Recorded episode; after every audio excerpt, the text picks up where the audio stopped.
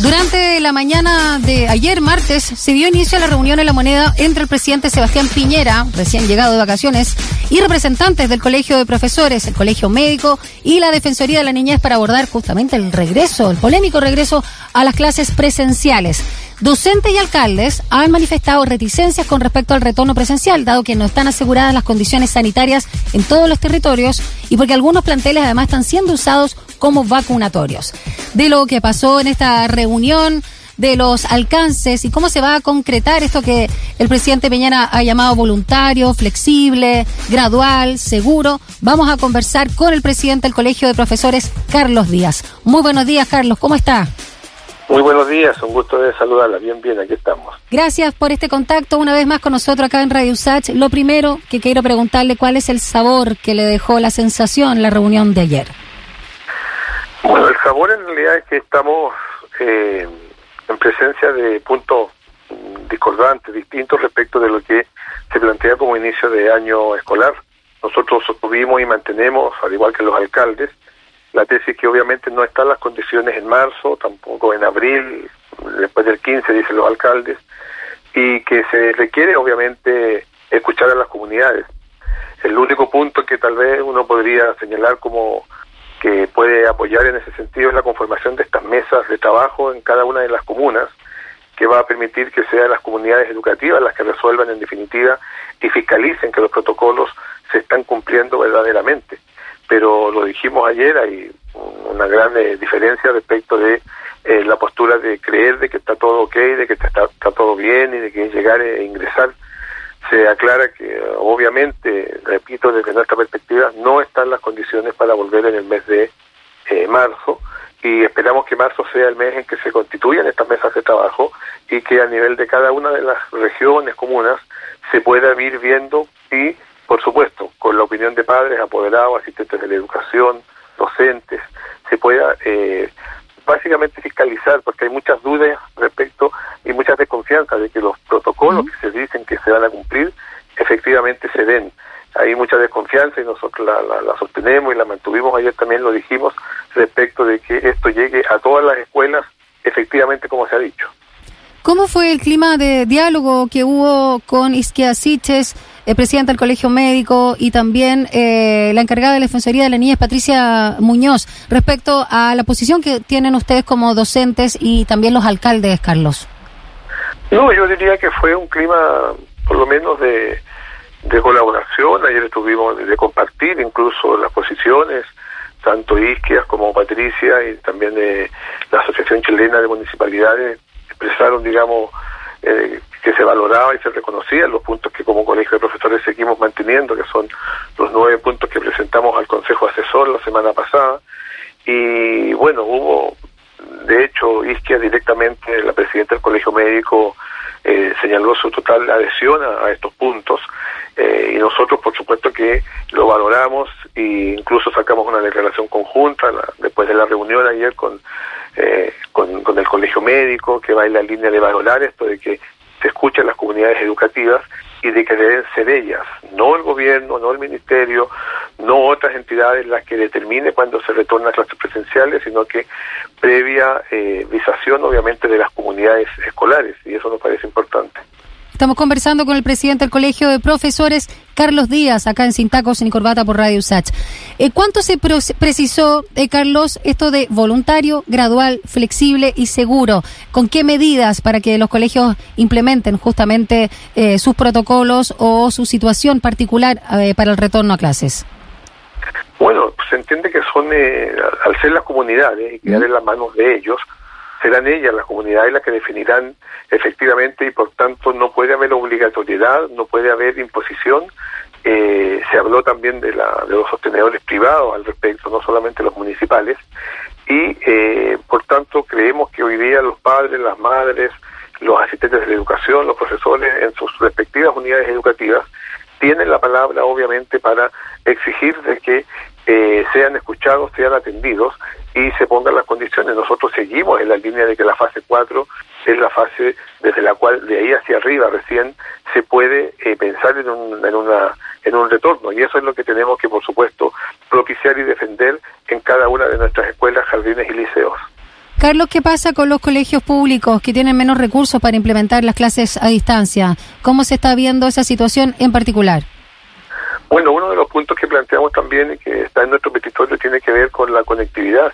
Mm. Nosotros seguimos exigiendo al Ministerio que efectivamente genere más recursos, porque la verdad que lo que ha hecho ha sido hasta hoy día y durante todo el año 2020 muy poco todavía para proveer conectividad, equipos eh, y, que permitan a muchos de estos niños que lamentablemente no han podido conectarse. Entonces estamos con clases remotas y tenemos una enorme cantidad de estudiantes que no porque no quieran, sino que fundamentalmente por razones económicas no han podido incorporarse al trabajo escolar. Y en ese sentido aquí la responsabilidad indudablemente que es del Ministerio, y es así como se lo hemos señalado, se lo hemos planteado y se lo hemos eh, reiterado al, al, al gobierno el día de ayer. Nosotros esperamos que prospere de parte de la autoridad medidas que vayan en la dirección de efectivamente dotar de más recursos para que se pueda efectivamente, porque el tema de la de la clase telemática va a continuar, esto no es un tema que se va a resolver en el primer semestre, indudablemente que no. Tenemos que continuar en la misma, en esa línea y por tanto tienen que haber más recursos, que fue lo que se les pidió y no solo nosotros, también lo pidieron eh, el Colegio Médico, lo pidieron otras entidades que estaban allí respecto de que indudablemente se tienen que entregar esos recursos. Respecto al tema de la seguridad no sanitaria, bueno, se continúa justamente con la vacunación a los profesionales de la educación. Hoy es el turno de las personas entre 49 y 45 años. Eh, dos cosas preguntarte ahí, Carlos. Primero, si es que tienen que acreditar que son eh, parte ¿no? de la comunidad educativa, no sé si con un contrato de trabajo, un certificado que puedan sacar a través de mineduc.cl. Y eh, ¿cómo va el avance a tu juicio en este proceso de de los y las profesoras? Sí, efectivamente, según lo que se señaló, se deben acreditar indudablemente la, la condición de, funcionario o de, docente. Eh, hay distintas mm, posibilidades, cada empleador y cada comuna tiene también algunos eh, listados respecto de quienes están hoy día ejerciendo y por tanto ese es un primer tema. Y lo segundo, bueno, indudablemente nosotros creemos que este es un proceso que, que va avanzando, toma su tiempo, pero claramente no en el mes de marzo no va a estar todo el mundo inoculado y eso indudablemente que es también un problema porque para nosotros es fundamental que los colegas tengan las dos, los colegas y los asistentes y todos quienes trabajan en la escuela tengan las dos dosis, no solamente la primera. Y la segunda dosis se va a producir seguramente en muchos casos después del 15 de marzo recién. Y después viene además la, la espera de siete días. Entonces, sumando restando con todos esos antecedentes, por supuesto que es imposible antes de abril eh, iniciar cualquier proceso que no esté exento de riesgo, que es lo que nosotros queremos, que aquí no haya riesgo de contagios a nadie de las comunidades escolares y ese es nuestro problema.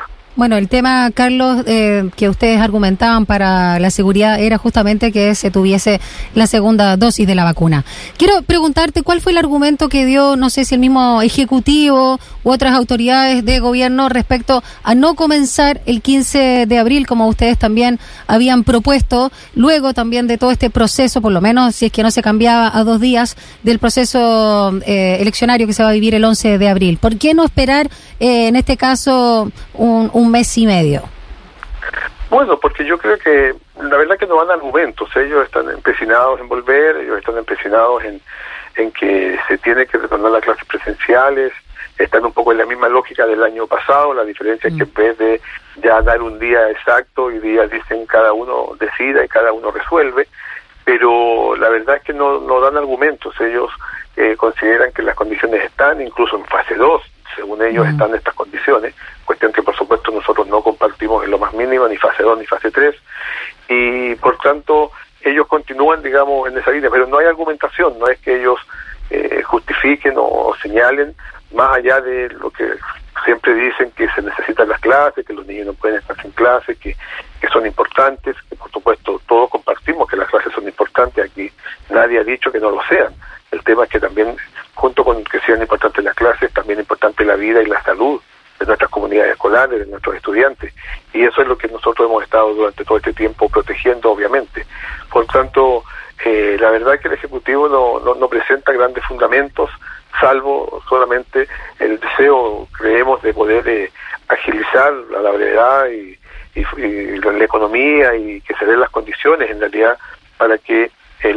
vayan a trabajar desde la lógica que ellos tienen y los niños estén en la escuela. Que también, te lo dijimos ayer, las escuelas no son una guardería y por tanto tampoco comprendemos ni entendemos la lógica de, ese, de esa forma. Carlos Díaz, el presidente del Colegio de Profesores, nos acompaña esta mañana acá en Radio USACH a propósito de esta reunión que se sostuvo ayer en La Moneda para abordar el inicio de clase el próximo lunes primero de marzo. Em, quiero preguntarte, eh, ¿qué opinas de la opinión que, eh, bueno, compartió con nosotros el académico del Departamento de Ciencias de la Educación de la USACH, Jaime Retamal?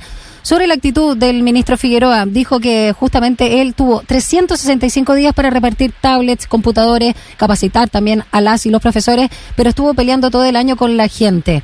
Y en ese sentido habló también de las élites políticas, que son las que no están dando el ancho, no están siendo empáticas y están en las típicas discusiones entre élites de derecha e izquierda porque está llena de prejuicio. Habló finalmente de lo que hay detrás del sistema de educación. Eh, a propósito de, de, que muchos también comparten la idea que tú nos acabas de señalar, Carlos, de que el ministro no ha cambiado básicamente de posición respecto a hace un año cuando comenzó la pandemia, con todo el aprendizaje, con todos los errores también y las caídas que hemos tenido.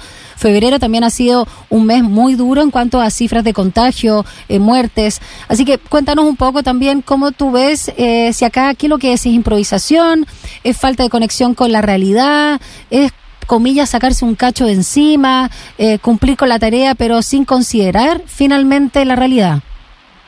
Sí, bueno, yo comparto esas palabras que, expresa el académico porque efectivamente todo el año pasado estuvo la posibilidad por parte del Ejecutivo y del Gobierno de poder dotar y de poder entregar estos medios y la verdad es que no hubo mucha no hubo mayor preocupación de parte del ejecutivo de hacerlo indudablemente el ministro durante todo el año estuvo en la lógica de unilateralmente decidir y generar fechas, hacer prácticamente dictar eh, eh, normas respecto de el día, la hora y la, fecha en que se tenía que volver a clases. Obviamente que no fue eh, seguido ni por los padres apoderados ni por nadie, porque, claro, la gente obviamente y en forma muy legítima tiene muchas desconfianzas respecto del gobierno, pero también cuida la vida y la salud de sus hijos, de sus seres más queridos. Entonces, en esa dirección, efectivamente, el ministro durante todo el año 2020 y el 21, y, también este, ha, eh, se ha mantenido en la misma línea, avalado también por por el gobierno. Nosotros creemos que aquí hoy día lo que tenemos es un gobierno que por sobre cualquier cosa está anteponiendo la reactivación económica en función de generar cierto las condiciones según ellos para que los padres puedan ir a las escuelas olvidándose que podría también obviamente el Estado generar las condiciones para entregar los aportes y las ayudas a estos mismos padres y que puedan quedarse cuidando también a sus hijos en las casas. Eso debiera de ser lo, lógico y lo correcto pero en concreto en realidad hemos tenido una eh, visión de parte de la autoridad y del gobierno que reitero, eh, se dio durante todo el 2020 y persiste este año 2021. Carlos, por último, quiero retomar algo que señalaste respecto a estas mesas de trabajo comunales, ¿no? Eh, de hecho, mismo colegio médico también en un comunicado conjunto informó de estas eh, instancias de conversación, de diálogo y de trabajo. Y cuéntanos cómo funcionarían, cuáles serían también ahí las responsabilidades y las posibilidades que tendrían estas mesas.